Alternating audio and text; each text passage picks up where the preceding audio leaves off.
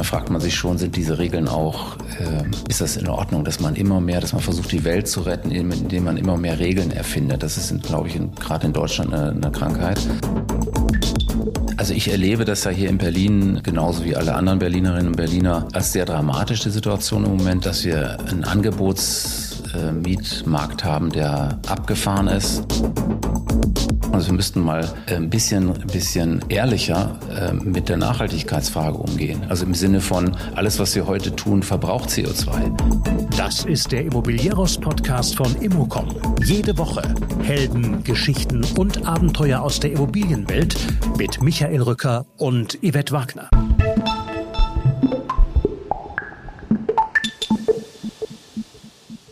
Berlin ist bekannt für das Nichtgelingen, sagt Tobias Nöfer. Der Architekt und Vorsitzende des Architekten- und Ingenieurvereins zu Berlin-Brandenburg spricht mit mir über eine dominierende Architekturwelt, die Erwartungen der Stadtgesellschaft und den Anspruch an Schönheit. Zudem erzählt er, was am Pankower Tor entstehen soll und was ein Pedaleum ist. Natürlich geht es aber auch um den Klamauk mit dem Mietendeckel und damit um die Politik der Hauptstadt. Tobias Nöfer, als Experte bei den Koalitionsverhandlungen mit dabei, spricht über die Verkehrswende, überlegt, wie man den Ausverkauf der Stadt stoppen kann und warnt vor Innovationen, die sprichwörtlich als Sau durch die Stadt getrieben werden. Wie immer gilt, News aus der Branche gibt es auf immocom.com und nun hinein in den Podcast.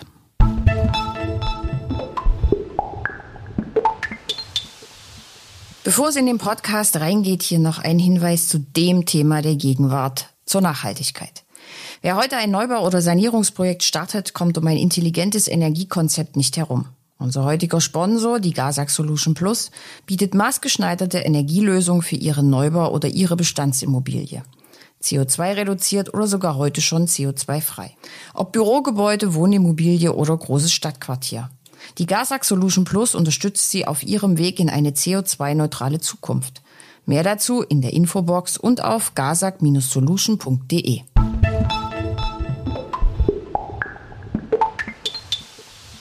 Ich bin heute in Berlin und zwar zu Gast bei Tobias Nöfer. Hallo. Hallo. Tobias Nöfer kennen viele, alle, Architekt, und gleichzeitig, er hat gerade gesagt, er hat es schön auswendig gelernt, dann und gleichzeitig Vorsitzender des Architekten- und Ingenieurvereins zu Berlin-Brandenburg. AIV abgekürzt. Genau. Dann haben wir das jetzt auch erstmal am Anfang geklärt. Dann reden wir als erstes über Architektur. Der Architekt ist ja in der heutigen Zeit viel Ärger gewöhnt. Der Zunft wird oft der Geschmack abgesprochen. Ich sitze hier gegenüber von sehr schönen Entwürfen. Ich nehme an, das sind Wohnhäuser. Ähm, trifft Sie dieser Vorwurf? Ja klar, also das ist ja, äh, das ist ja schon so eine Art Schisma, was man, was man, was wir heute haben. Das ist also auf der einen Seite eine Art, äh, also eine, eine, eine Architektenszene gibt oder eine dominierende äh, Architekturwelt gibt die äh, Dinge produziert, die sich einfach zu oft nicht mit dem decken, was die Öffentlichkeit erwartet oder sagen wir mal die Bürgerinnen und Bürger erwarten, was Architektur zu sein habe. Also zum Beispiel der Anspruch an Schönheit oder so. Das ist ja nicht immer gegeben. Und, äh, und das ist schon ein Problem, glaube ich. Also es trifft uns natürlich äh, ähm, als, als, sozusagen als Fachwelt oder es sollte uns bekümmern, dass es so ist. Ja, also es ist eigentlich nicht äh, so, dass das ein, ein guter Zustand wäre. Ja, ja, und äh, ist ja auch ein sehr weicher Faktor. Also wer sagt denn, was schön ist und was nicht? Ja, da kann man immer sagen, Schönheit ist Geschmackssache oder so, ja, das ist so landläufig rauf und runter, aber es ist am Ende doch nicht so. Es geht ja auch um, um Konventionen, um, um Erwartungen, um äh, Lebenswelten, ja, und das ist ja nicht einfach nur eine Geschmacksfrage, wie so Gebäude aussehen sollen, sondern das ist ja äh, auch eine, eine Frage der Wahrnehmungspsychologie. Am Ende, wenn man da mal so richtig reingeht ins Eingemachte, dann äh, weiß man ja auch, dass, ähm, dass äh, Dinge also zum Beispiel der anthropomorphe Charakter von Gebäuden, also der, diese Menschenähnlichkeit, das ist also etwas, was in der, in der Architekturgeschichte Jahrtausende alt ist äh, und auch schon vor Jahrtausenden niedergeschrieben wurde und so weiter, dass solche Regeln, wie Häuser sein könnten oder wie sie wahrgenommen werden oder wie sie auch sozusagen identifizierbar werden oder aneignungsfähig werden, dass das mit bestimmten Dingen zu tun hat. Und da ist es, hört es dann auf mit der Geschmacksfrage, sondern es sind einfach tatsächlich wahrnehmungspsychologische Effekte. Das ist eigentlich die perfekte Überleitung zu meinem ersten Thema, was ich ein bisschen mit Ihnen besprechen möchte. Und zwar Pankower Tor. war ja, also für mich, Entscheidung städtebaulicher Wettbewerb.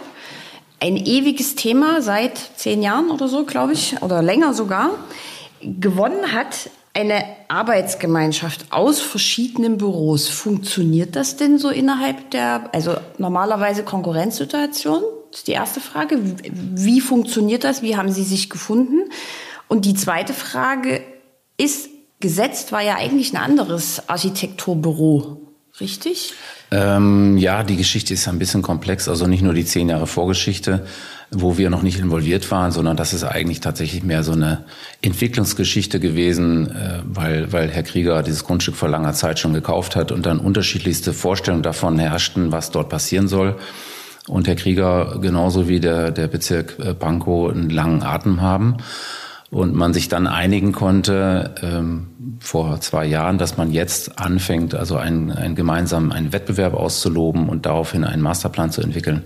Und dann, das ist eigentlich unser Einstieg gewesen. Und ähm, auf die Frage, wie, wie arbeiten so Büros zusammen? Also wir haben ja ähm, wir waren ja sozusagen äh, auf, auf der Liste der, der Büros, die eingeladen werden sollten, wahrscheinlich auch, das haben wir aber natürlich nicht mitbekommen, nach langen Verhandlungen nehme ich an, ja, weil äh, das immer so eine Mixtur ist aus unterschiedlichsten Büros. Und mit diesen Büros und Architekten oder Architektinnen sind ja immer auch Vorstellungen äh, verbunden, welche, welche Stadt wollen wir uns für die Zukunft vorstellen, was, was, wie soll das sein, ja, und, äh, und die Büros, die dann eingeladen werden, die repräsentieren immer eine bestimmte Haltung und ähm, und so wurden wir halt eingeladen und äh, auch gebeten, um uns äh, sozusagen mit, mit zusätzlichen Kompetenzen auszustatten im Sinne von Fachplanern, ja, die also äh, bestimmte Aufgaben hatten. Ja. Also ob das nun das äh, Büro Happold war, das also diese energetischen Fragen ähm, und, und sozusagen die Klimaresilienz beurteilen musste oder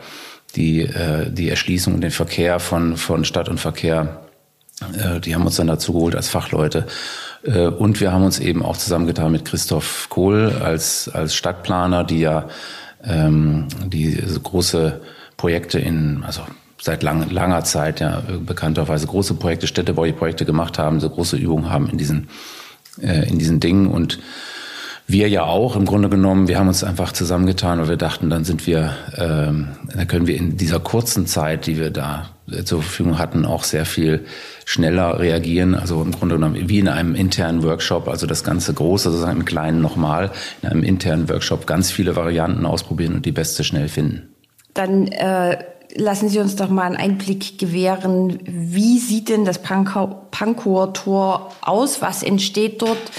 Wofür stehen Sie, weil Sie das ja gerade am Anfang gesagt haben? Ja, vielleicht, vielleicht kann man das ähm, ähm, so sagen. Das ist ja, das ist ja ein Gebiet, was noch nie besiedelt wurde. Ja, also das war ja ein reines Bahnhofsgelände und dieses alte Bahnhofsgelände zerschneidet zwei Stadtquartiere, also nördlich und südlich davon das Gissingen-Quartier im Süden und nördlich äh, unterschiedliche Quartiere, auch das Pankower Zentrum.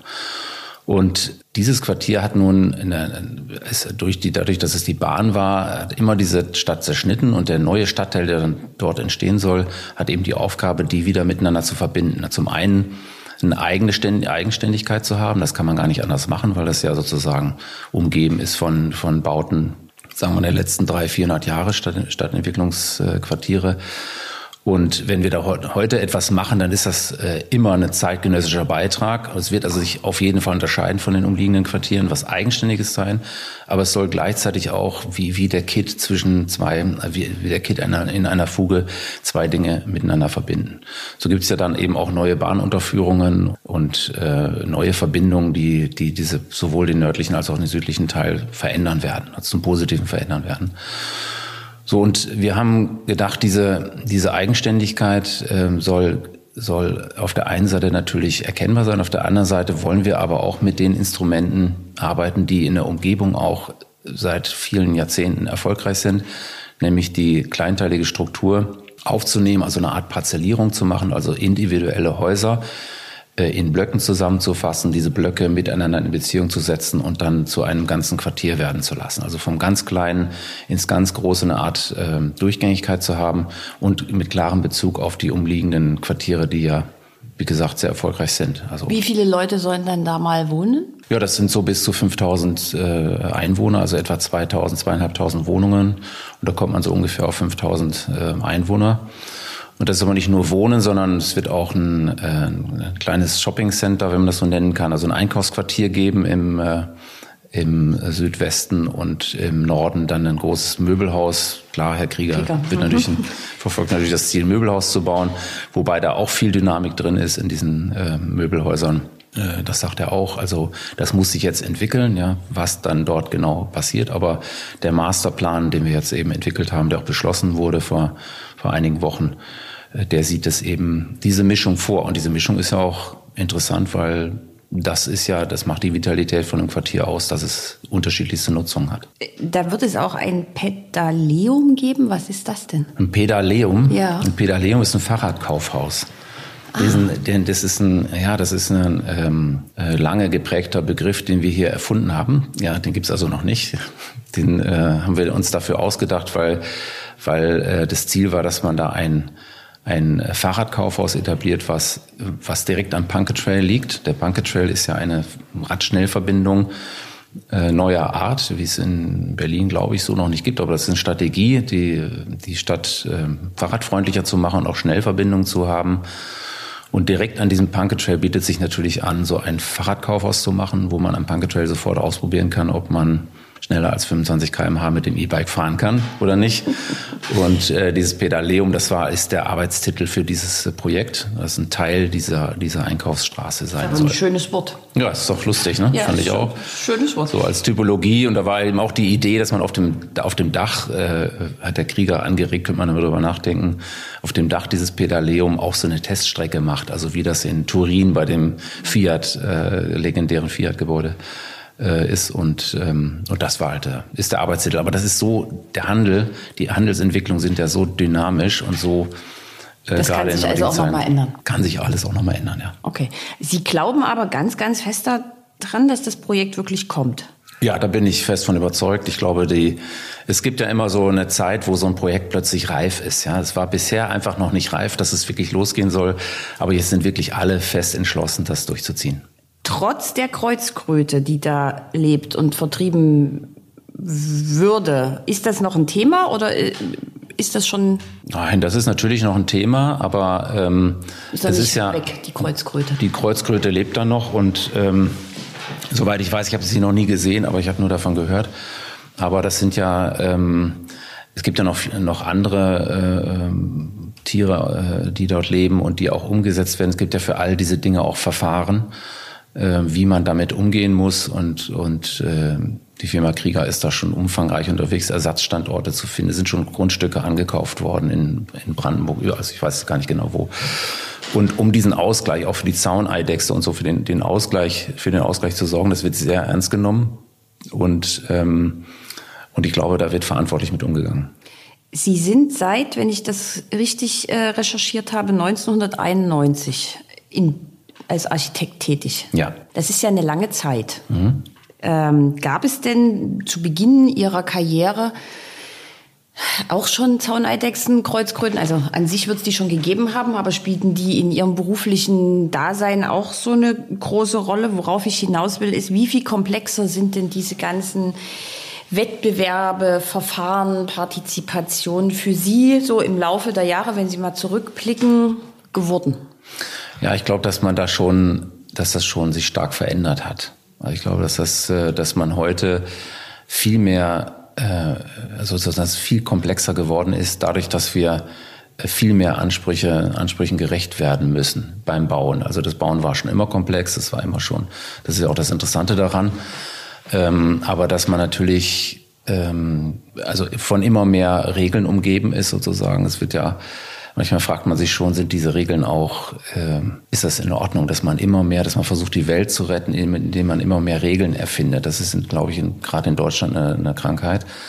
Ähm, und weil nämlich dann, weil das auch unterschiedliche Ansprüche sind, die man da festlegt. Es gibt ja durchaus widersprüchliche Normungen, ja, wo man, wo man einfach sagt, ja, äh, äh hier tun wir jetzt was Gutes für den Brandschutz, indem wir für den Brandschutz alles tun, weil es gab ja eine legendäre, gerade was das Thema Brandschutz angeht, ein, ein, nicht legendär, sondern ein schlimmes Ereignis in Düsseldorfer Flughafenbrand, äh, nachdem man beschlossen hat, ähm, den Brandschutz beim Bauen viel ernster zu nehmen. Und daraus ist dann eben eine ganze, ein ganzer Berufsstand, ein neuer Berufsstand entstanden, der Brandschutzsachverständige äh, und die Brandschutzprüfer. Äh, also es sind noch zwei, wieder zwei Institutionen, die, die beteiligt sind. Also heute ganz normal als zusätzliche Fachplaner beteiligt werden. Also schon wieder etwas, schon wieder ein Thema, was zusätzlich kommt. Und was natürlich total sinnvoll ist. Und auch der Naturschutz ist natürlich total sinnvoll. Aber das kommt natürlich auch daher, dass man mehr und mehr versteht, ähm, dass dieser, dass äh, sozusagen der, der Mensch auf der Erde, also der Erde im Moment nicht gut tut ja, und, und äh, auch kaum zu stoppen ist mit seinem Expansionsdrang. Und da gilt es eben einen Ausgleich zu finden zwischen dieser sozusagen dem Anspruch, die Natur zu bewahren und dem Anspruch, sich zu verwirklichen. Also aber, aber wie weit kann das denn noch gehen? Also gefühlt herrscht ja schon eine Überregulierung, würde ich es jetzt mal nennen. Also wie viel Regulierung erträgt denn so ein Projekt noch? Ja, äh, das ist, das ist tatsächlich ein interessanter, interessanter Punkt. Ich finde es vor allem manchmal ähm, wirklich bedenklich, dass man also zum Beispiel ich nehme mal das Beispiel Feldlerche auf dem Tempelhofer Feld. Die Feldlerche ist ein Vogel, den gibt's in ganz Europa, der ist vor allem in Sibirien verbreitet. Also insgesamt auf der Welt, würde ich mal sagen, habe ich jedenfalls gelesen, nicht gefährdet als Art, aber in Deutschland sehr selten und äh, in Berlin auch ganz selten und die ist auf dem Flughafen Tempelhof zu finden. Und da, äh, da ist jetzt die Erkenntnis, äh, die Feldlerche ist sehr selten in Deutschland. Aber man fragt sich nicht, warum ist denn die Feldlerche sehr selten in Deutschland? Weil wir eben kaum Tundra haben in Deutschland, sondern so. Und diese Tundra, das ist eben eigentlich der natürliche Lebensraum. Und wenn man dann eine künstliche Tundra herstellt, wie den Flughafen Tempelhof, also ein ständig gemähtes, total, ähm, ich würde mal sagen, überhaupt nicht biodiverses äh, äh, Gelände, also eigentlich mausetot, ja, und wahrscheinlich, also immer gemäht, also das, das ist keine natürliche Umgebung. Da hat man also eine Art Tundra gebaut und dann wundert man sich, dass so ein Vogel der sonst nie vorkommt, plötzlich diese Tundra findet und sich dann da wohlfühlt. Und dann ist plötzlich die Lerche, die Feldlerche, ein geschütztes, ja, weil so selten, so, und ganz geschütztes Tier und so. Und dann, dann, dann denke ich mir, Leute, also es ist klar, dass die Feldlerche sich dort äh, hinsetzt, weil wir dort, und so ähnlich ist mit der Kreuzkröte am, äh, auf dem Bahngelände. Die Kreuzkröte ist deswegen dort so selten, weil so ein künstlich vom Menschen gemachtes äh, totes Gelände wie diese ehemalige Bahnfläche sich genau für diese Kreuzkröte eignet. Ja, und deswegen, weil es sowas Totes sonst nicht gibt oder so, oder irgendwelche Steinbrüche oder so, die das ist ja so eine Kröte, die sich in so einem, so einem Geröll wohlfühlt, in so brachliegenden, äh, äh, sandigen Flächen und so. Dann siedelt die sich dort an und dann ist die plötzlich dort heilig gesprochen. Also das ist einfach skurril, ja, wenn man sich das mal zu Ende vorstellt. Aber gleichzeitig will ich darüber auch nicht äh, sozusagen schlecht äh, reden, weil der Grundgedanke, dass wir der Natur, dass wir die Natur irgendwie bewahren müssen und dass wir seltene Tierarten schützen müssen und so, der ist natürlich richtig. Aber dass das dann so, so zu solchen Exzessen führt, ja, dass dann für Hunderttausende von Euros Ausgleichsflächen künstlich her, das wird also an anderer Stelle eine künstliche Geröllhalde hergestellt und dann wird die Kreuzkröte sozusagen mit dem mit dem Feuerwehrauto nach nach dorthin exportiert. Und dann, äh, um da, also es kostet 100.000 Millionen, kostet also. Aber Sie sind ja jetzt weder ausgebildeter Ornithologe mhm. noch ausgebildeter Biologe. Ich nehme an, Sie haben sich das irgendwie im Internet angelesen oder in Büchern. Normaler Menschenverstand sagt Ihnen, sagt mir eigentlich Unsinn. Wir sind uns einig darüber, dass Schützenswertes geschützt werden muss, aber eigentlich ist es Unsinn. Aber warum verstehen das dann die anderen nicht, die es entscheiden? Ja, das ist das Problem liegt ja auch oft darin und da da da quält uns natürlich, sage ich jetzt mal als als als Fachwelt quält dann oft diese diese mangelnde Übersicht von vielen Leuten weil das Problem ist ja nicht eigentlich dann in der Stadt zu lösen. Ja, also wenn ich jetzt den urban besiedelten Raum nehme, diese, diese, die wichtigsten ökologischen Ziele sind ja nicht bei uns in der Stadt zu lösen, sondern auf dem Land. Also wenn die Landwirtschaft nicht in kürzester Zeit total umgebaut wird. Also wir, wir uns überlegen, wir uns überlegen müssen, nicht die Städter, sondern die gesamte Gesellschaft überlegen muss, was können wir in der Landwirtschaft noch verantworten? Äh, und wie gehen wir dort mit den Flächen um? Das ist doch der Ort, wo man sagen muss, da, da müssen diese Probleme gelöst werden, sowohl die Wasserwirtschaft, also die Verdunstungsfrage, die Biodiversität und so weiter. Diese wichtigen Fragen müssen vor allem auf dem Land gelöst werden. Ähm, aber leider ist es so, dass die, dass die engagierten ähm, Akademiker, sage ich mal, die sich um diese Fragen besonders kümmern, die sehen das vor allem bei sich vor der Haustür und sehen dann ein Bauprojekt und denken sich und kennen die Weltlage der, der und so und das versuchen sie bei sich in der Nachbarschaft zu lösen. Und das ist einfach ein Widerspruch und ein, und ein, und ein Problem in der Kommunikation. Und dann kommt es eben dazu, dass man sich plötzlich in der Berliner Innenstadt in einem, in einem, bei der Wohnungsnot, die wir haben, in einem Gelände, was sich hervorragend für, zum Neubau eignet, plötzlich für die Kreuzkröte querlegt. Da sind wir gleich, also Problem und Berlin ist eine super Kombination, passt mhm. immer. Ähm, Sie zeichnen verantwortlich für Max und Moritz, die heißen jetzt Upside. Mhm. Ähm, Wohntürme. Mhm. Richtig? Über 400 Wohnungen mit Büros, mit Läden, also in sich so ein bisschen ein Quartier auch. Das sind Eigentumswohnungen? ja, das sind, mh, genau. Ja, ja, das sind vor allem Eigentumswohnungen. Ähm, ab 5000 Euro las ich. Teuerster Quadratmeterpreis liegt bei etwa 12.000 Euro, konnte man bei den Kollegen des Tagesspiegels nachlesen. Jetzt sprechen hier gerade in Berlin alle über bezahlbaren Wohnraum. Das ist ja dann aber irgendwie keiner. Sie haben jetzt auch gerade gesagt, das wäre Platz für ähm, Wohnungen. Zugleich habe ich ein Zitat von Ihnen gelesen, dass Sie Häusern Gesichter geben wollen, also unterschiedlich individuell. Die Baukosten steigen, die Grundstücke werden immer teurer. Ist das eher ein frommer Wunsch oder wie schafft man das denn? Ja, wie schafft man all das? Ja, das ist natürlich eine Frage. Ne, vielleicht können wir mal, wenn wir mal ähm, bei, bei Max und Moritz äh, drüber sprechen. Die Frage des, des äh, Mietwohnungsbau, des Eigentumswohnungsbau ist ja auch nicht so ganz einfach zu beantworten. Das sind zwar Wohnungen, die verkauft werden, sagen wir mal. Das ist mal, das ist, das ist so, ja. Aber es ist noch nicht ganz klar, ob der eine Turm an einen Globalinvestor verkauft wird oder auch individuell an Einzelkunden. Und dann ist es ja auch nicht klar, was diese Einzelkunden damit machen, ob die dann alle selber darin wohnen, ob sie, also ob das für die ein Investment ist, was sie dann vermieten. Also insofern ist das auch immer viel komplexer. Ja, also das sind Wohnungen. Ja, in der Öffentlichkeit ist es ja immer nicht komplex. Da gibt es dann Genau, also eine Schablone, die wird drüber gelegt und dann genau. Und das muss ich dann immer sagen, äh, immer wenn ich äh, Zeitung lese, das ist mein, das ist sozusagen äh, meine Erfahrung, wenn ich Zeitung lese, wo es gerade um irgendein Thema geht, wo ich mich halt sehr gut auskenne, dann raufe ich mir die Haare, wie grob darüber hinweggegangen wird, wie es eigentlich ist. Mhm. So und deswegen ist es so. Ähm, also die die Bewohner dort äh, bei Max und Moos erwarte ich, so wie bei bei bei, bei all unseren Projekten e-, enorm diversifiziert. Das sind alles, alle möglichen Leute, internationale, echte Berliner und äh, alle möglichen Leute finden sich da zusammen und nutzen eine Gelegenheit, dort an diesem Ort zu wohnen.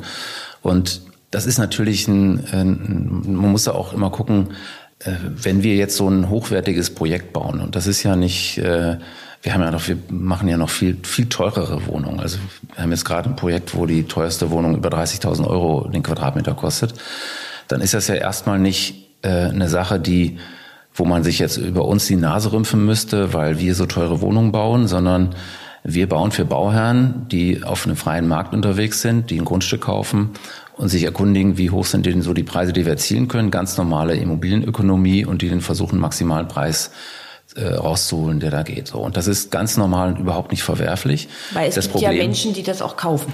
gibt Menschen, die das kaufen, sich leisten können. Ja. Es gibt dann so negative Randerscheinungen natürlich, wie, wie zum Beispiel der Effekt, dass ganz viele von diesen Wohnungen dann am Ende leer stehen, weil die, die Käufer dieser Wohnungen dann ähm, halt, äh, was nicht, in Istanbul, in Paris und in New York und in Berlin eine Wohnung haben und dann hier mal drei Wochen sind und da mal äh, zwei Wochen und die meiste Zeit wird diese Wohnung nur belüftet und geputzt. Und das ist natürlich für einen, für einen Architekten äh, total frustrierend. Ja, also wenn man äh, abends an den Häusern vorbeifährt und da ist alles tot, es ist natürlich fürchterlich und das ist der negative Effekt dabei, der gerade aber am Ende weder mit dem Investor noch mit dem Architekten was zu tun hat, sondern das ist eine viel, viel höher gelegene Ebene, wo man drüber reden muss, ähm, was, welche Weichenstellung stellt die Politik. Mhm. Ähm, das ist ja jetzt ein Neubaubeispiel. Auch hier in Berlin nochmal Wohnungsmangel, angesagter Wohnungsmangel. Was sagen Sie denn zur Bestandsrevitalisierung? Das ist ja irgendwie noch so ein bisschen die Büchse der Pandora. Wenn man die dann mal aufmacht, mit allem, was wir da jetzt so ökologisch und sozial und Smart Home und weiß ich nicht was alles.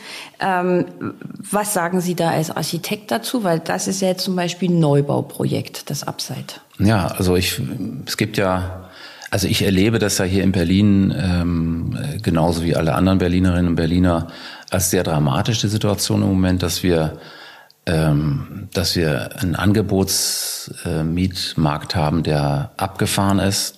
Es ist im Grunde genommen nichts mehr da, wo man sagen kann, das ist für eine normale, für ein normales Einkommen, äh, Einkommen auch erschwinglich, wo wir also zum Teil weit über der Hälfte des Nettoeinkommens für eine Miete zahlen müssen und im Grunde kein Angebot mehr haben. Deswegen explodiert das alles.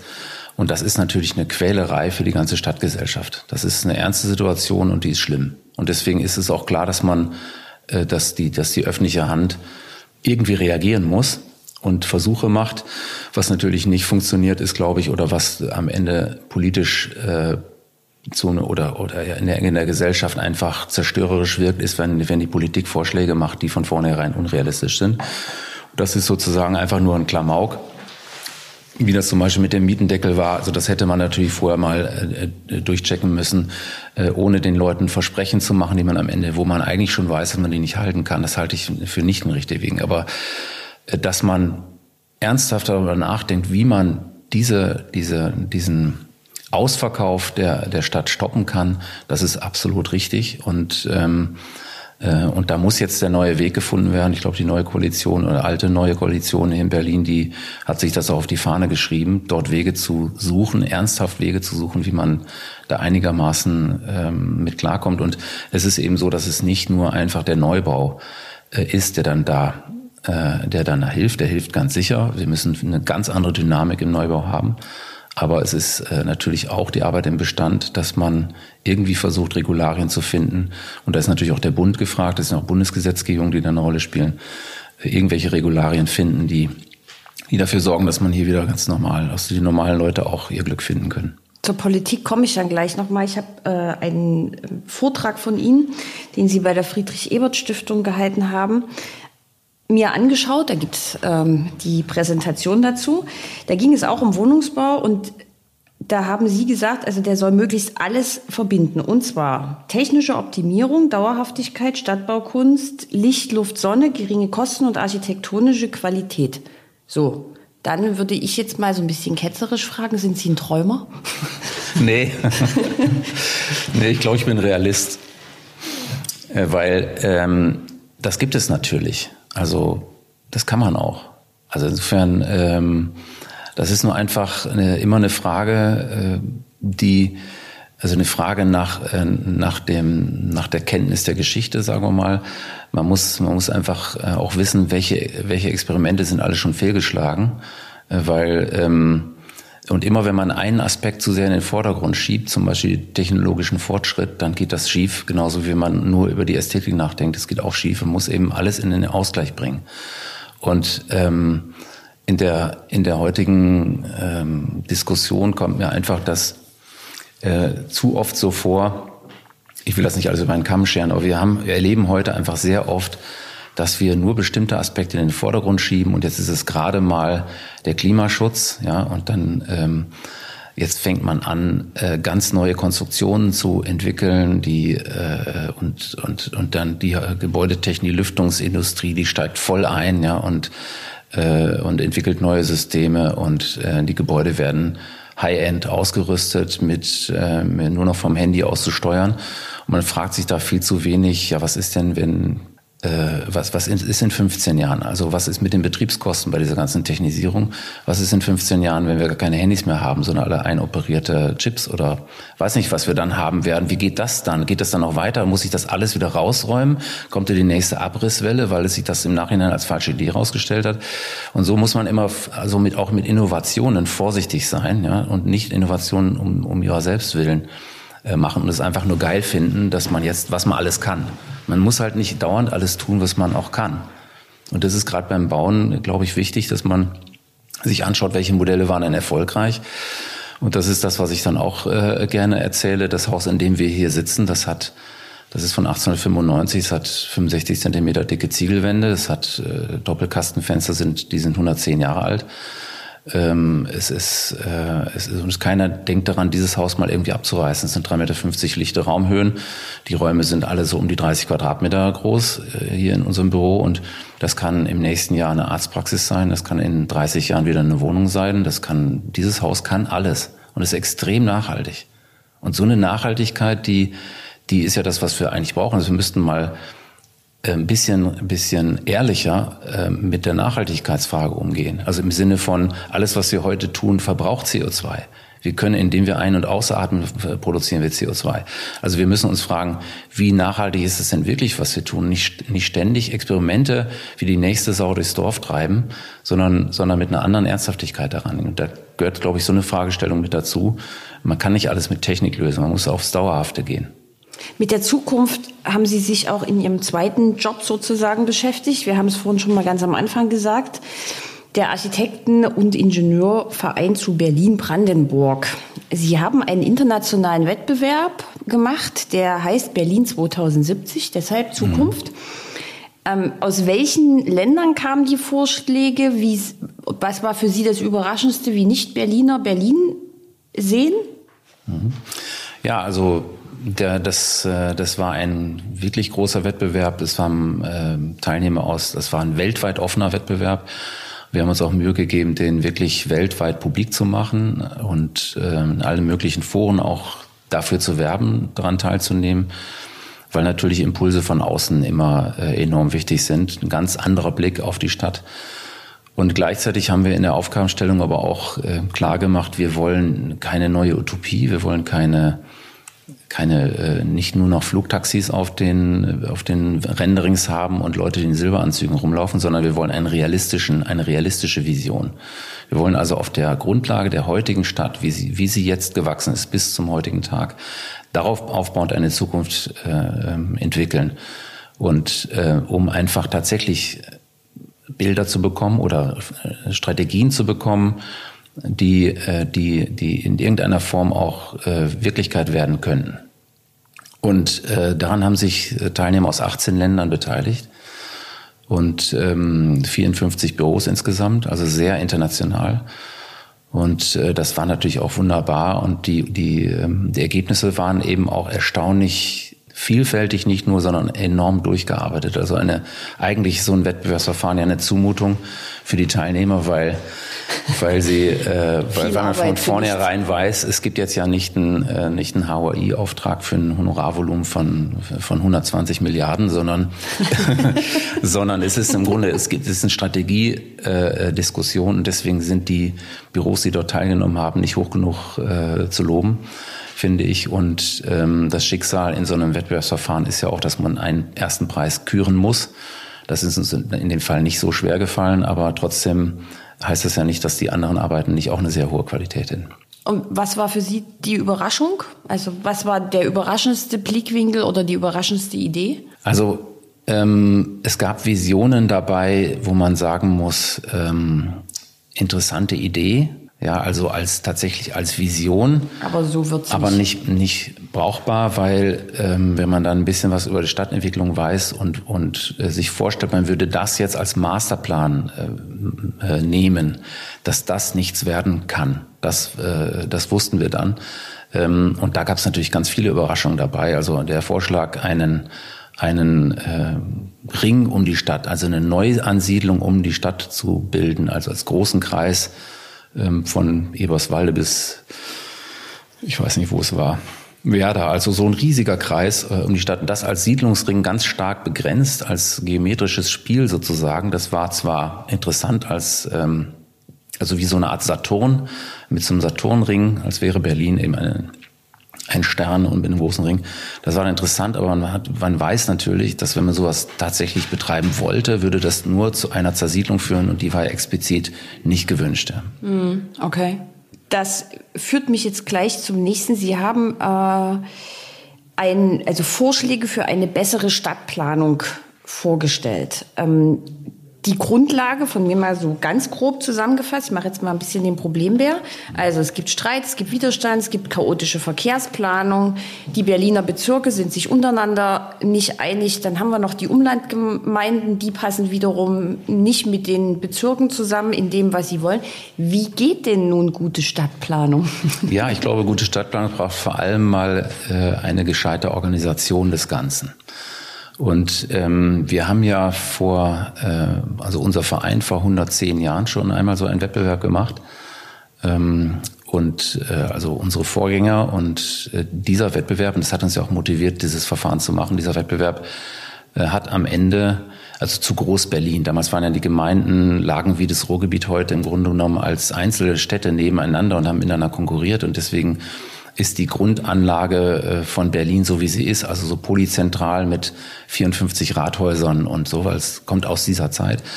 Und da stand einfach äh, die Frage im Raume, wie will man denn eine Zukunft äh, sich vorstellen für so eine Metropole? Also die, das, was Wien, was Paris, was London in irgendeiner Weise schon war, das und was Berlin im Grunde von, von der Einwohnerzahl, von der Größe her auch schon war, aber von der Organisiertheit her nicht. Das wurde eben mit diesem Wettbewerb tatsächlich als große Reform angestoßen, dass Groß-Berlin eben 1920 gegründet wurde. Das war die Folge dieser, dieses Wettbewerbes von 1910 und der Ausstellung, die damit so verbunden war. Und wir haben gesagt, wir machen das Ganze nochmal, auch wenn natürlich Geschichte sich nie, nie wiederholt. Aber wir nehmen auch dieses, dieses, dieses Jubiläum 100 Jahre Groß-Berlin zum Anlass, einen neuen Wettbewerb zu machen und nicht sozusagen erst äh, erstmal um ähm, um eine eine Struktur vorzuschlagen, die man dann baut, sondern um das Nachdenken über eine mögliche Zukunft anzuregen. Und tatsächlich ist das wichtigste Ziel, was wir haben, damit, dass wir für Berlin und Brandenburg eine neue Organisiertheit herbeiführen können, wie man, wenn man das so nennen will. Also Berlin braucht ganz dringend eine, eine Verwaltungsreform und eine Verfassungsänderung damit verbunden, damit, damit das, wofür für, für die Stadt ja schon äh, berühmt ist, das, das Nicht-Gelingen, ja, äh, wegen der chaotischen äh, Zuständigkeiten, dass das mal ein Ende hat, weil so kommt man tatsächlich nicht weiter. Ich glaube, das ist auch einfach nicht mehr zu verantworten, äh, dass wir hier eine Struktur haben, die, wo, wo Zuständigkeiten unklar sind. Da geht so viel Reibungsverluste sind damit verbunden. Einfach weil nicht klar ist, wer macht was genau und wer ist für was verantwortlich auch. Äh, und dieses gegenseitige Verweisen, hat ja nicht so sehr mit den Personen zu tun. Also da es gibt so viele sehr gute Leute in der Verwaltung und der Politik, die sich darum, die sich abmühen, das irgendwie gut hinzukriegen. Nur wenn es drei oder vier Stellen gibt, die, die mit unterschiedlichen Parteien besetzt sind und die für dasselbe Problem zuständig sind, dann kann das von der Struktur her nicht funktionieren. Das ist das Wichtigste. Und da hoffen wir, dass wir äh, damit jetzt die Stadt ein bisschen weitergebracht haben. Und es scheint ja auch zu sein, im neuen Koalitionsvertrag ist ja auch die, äh, die Verwaltungsreform ein ganz wichtiges Vorhaben. Und ich glaube, das müssen wir jetzt wuppen. Der neue Bausenator wird ein Alter, Andreas Geisel wird es werden. Ich las, ähm, dass Sie auch als einer der Kandidaten gehandelt worden. ähm, ja, für den, nicht für den Senatorenposten, sondern es ging, gab Gerüchte, dass ich Senatsbaudirektor werden solle. Genau. Ähm, also erstens hätten Sie das gemacht? Nee. also ich finde das lustig, dass, dass so ein Gerücht es sogar in die FAZ ge, äh, ja, genau. äh, ge, geschafft hat. Ähm, also ich war eingeladen von der SPD als Fachmann äh, an den Koalitionsgesprächen teilzunehmen. Ja. Und da hat dann die Gerüchteküche draus gemacht, dass ich Senatsbaudirektor werden soll. Aber das war nie der Plan. Es war, ich, also ich, ich fand das äh, amüsant, diese Vorstellung, ja, dass, dass jemand dann Angst bekommen könnte, der Nöfer würde jetzt Senatsbaudirektor oder ich weiß nicht, was die Leute sich gedacht haben. Also wir sind da hier äh, ein Büro, was zum Beispiel jetzt neulich das Pankower Tor äh, gewonnen haben. Wir haben hier in Berlin 20, 30 Bauprojekte laufen, wie soll dann so einer wie ich äh, plötzlich in die Verwaltung wechseln? Also aber, aber wir stellen uns jetzt mal ganz theoretisch vor, Sie wären es. Was wären denn die Top 3 in Ihrer Agenda, die ganz schnell umgesetzt werden müssen sollen? Also ich, äh, und vor allen Dingen auch realistisch. ja, es ist ja, es ist ja immer so, der, also der Senatsbaudirektor oder der Senatsbaudirektorin, die es ja jetzt geworden ist, Petra Kahlfeld, herzlichen Glückwunsch, ähm, finde ich eine sehr gute Wahl. Die hat ja nicht die Aufgabe, die Stadt komplett zu organisieren, sondern es ist natürlich ein, ein Zusammenspiel von Bodenpolitik, die ja vor allem der Finanzsenator macht, äh, mit Verkehrspolitik, die die Verkehrssenatorin äh, machen wird, mit äh, Wohnungsbau, Entwicklungspolitik, die der Senator selbst verantwortet und der Senatsbaudirektor oder die Senatsbaudirektorin hat vor allem ja nicht die Frage zu beantworten, was gemacht wird, sondern wie es gemacht wird. Das ist eigentlich der, der Kern der Aufgabe. Also wie wollen wir das gestalten? Aber wenn ich jetzt sozusagen mal der äh, Verkehrsbausenator, äh, gleichzeitig regierender Bürgermeister wäre, dann würde ich sagen, wir, wir brauchen mehr Mut beim Umbau der, der autogerechten Stadt hin in eine urbane Stadt. Also ich glaube, dass wir äh, in der letzten Legislatur gesehen haben, dass, dass ähm, und das liegt vielleicht auch an dieser schlechten Organisiertheit hier, an der einfach an diesen äh, nicht funktionierenden Strukturen, dass einfach ähm, eine Partei, die sich auf die Fahne geschrieben hat, die Verkehrswende herbeiführen zu wollen, äh, es nicht schafft, äh, wirklich ernste Schritte dort zu gehen. Also das, das, äh, wir haben noch, ich habe noch sehr gut im Kopf, wie mit der Mühlendammbrücke umgegangen wurde, also im Herz der Stadt. Ähm, äh, hat einfach die Verkehrsverwaltung das getan, was sie immer gemacht hat, seit, seitdem es äh, so ein Auto gibt. Alles schön breit, stabil und neu und, und mit hoher Geschwindigkeit dort durch. Und der, der, der feste Glauben, ich will denen auch nicht Unrecht tun, aber es ist einfach auch eine Frage der Systeme. Also der feste Glaube daran, dass die 63.500 Pkw, die dort die der Computer auswirft, als zukünftiger täglicher Verkehr, dass das auch so ist. So, das, das ist da so eine Wissenschaftsgläubigkeit in, gerade in der Verkehrspolitik, die zu solchen Ergebnissen führt. Das ist dort jetzt eine, eine, eine total unwirtliche Situation, die einer Innenstadt unwürdig ist, dem, dem ältesten Ort, also dem Geburtsort der, der, des, des berühmten Berlin, der Weltstadt Berlin, dass da jetzt so eine, ein Betonmonster neu gebaut wird. Da kann auch, das kann noch so schön gestaltet sein. Das ist einfach unwirtlich von seiner ganzen Dimension her und immer noch autogerecht und dann als grüne Partei nicht, den, nicht die Durchsetzungskraft zu haben, zu sagen, das ist jetzt die Gelegenheit, dort mal als Musterprojekt dieser Autobahn das Genick zu brechen und zu sagen, so, wir engen das jetzt ein. Das ist jetzt leider so und wir geben viel mehr Raum an, an, die, an die Fußgänger. Wir, wir äh, machen da neue urbane Funktionen. Es gab ja da tolle Vorschläge für die Mühlener Brücke, dort nochmal ein Café auf die Brücke zu bauen zum Beispiel oder sowas. Also den, den Menschen gerechter das zu machen, äh, das ist einfach nicht durchsetzbar gewesen, offenbar. Und das, da frage ich mich dann, Leute, äh, äh, es steht, wir, wir müssen hier was machen. Ja, wir, wir, haben, wir haben riesige Probleme, Klimaprobleme, was weiß ich. Und ihr kriegt es nicht hin, an so einer Stelle, wo die Brücke auf jeden Fall neu gebaut werden muss, da mal einen richtigen äh, Punkt zu setzen und sagen, so jetzt ist hier mal Feierabend, ihr ständig mit dem Auto hier sozusagen durch den historischen Altstadtkern äh, über die über die B1 ist es ja zu brettern und jeder LKW, der von Warschau nach Paris fährt, der fährt da über die Mühlenbrücke. Das kann es nicht sein. Äh, bitte steigt auf die U-Bahn um äh, und wenn ihr dort jetzt, äh, lasst uns doch die Straße mal im Experiment mal ein Jahr lang auf zwei Spuren zurückführen. Man wird sehen, das klappt. Es ist nämlich, wenn Sie heute darüber, darüber fahren, an der Leipziger Straße, ist der Verkehr auf zwei Fahrspuren zurückgeführt. Und äh, das funktioniert. Ist da jeden Morgen äh, äh, Stau bis, bis, äh, bis Braunschweig? Nein. Es funktioniert. Die Leute fahren dort dann nicht mehr lang. Und deswegen, das ist so der Irrsinn, an die 63.500 weiterhin zu glauben. Das muss so sein und wir müssen das so bauen, weil sonst bricht die Stadt zusammen. Das ist eben ein Irrtum. Also Sie hätten auf jeden Fall viel zu tun und viel zu sagen in diesem Job. Ich möchte jetzt aber am Ende noch mal ganz kurz mit Ihnen über Ihren dritten Job reden. Was verbirgt sich denn hinter Prepon? Ach so, ja, ja, äh, ja, wir haben ja irgendwann festgestellt mit unserem Architekturbüro und den Projekten, die wir so machen, dass wir kaum kaum schöne äh, Leuchten finden, die wir in diese Treppenhäuser äh, bauen. Das ist äh, ganz viele der großen großen äh, marktbeherrschenden Firmen, das sind ja gar nicht so viele, die so Beleuchtungsobjekte, Lampen bauen, die auch bezahlbar sind haben wir einfach irgendwann nichts mehr gefunden und dann haben wir gesagt, dann machen wir sie selber, haben dafür eine eigene Firma gegründet, die, die eine Leuchtenserie produziert hat und wir haben auch andere Objekte schon, also Möbel und sowas entworfen und das haben wir, dafür haben wir ein eigenes Label, äh, Prepon heißt das eben, äh, entwickelt und darüber verkaufen halt diese Leuchten vor allem für die eigenen Projekte, damit wir einfach schöne, schöne Lobbys und schöne Treppenhäuser haben. Ja, dafür ist diese Firma gegründet.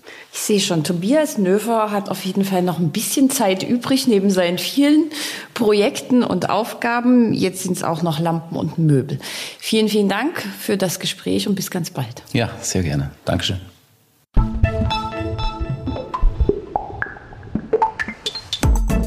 Das war der Immobilieros Podcast. Alle Folgen finden Sie unter www.immobilieros.de und überall dort, wo man Podcasts hören kann.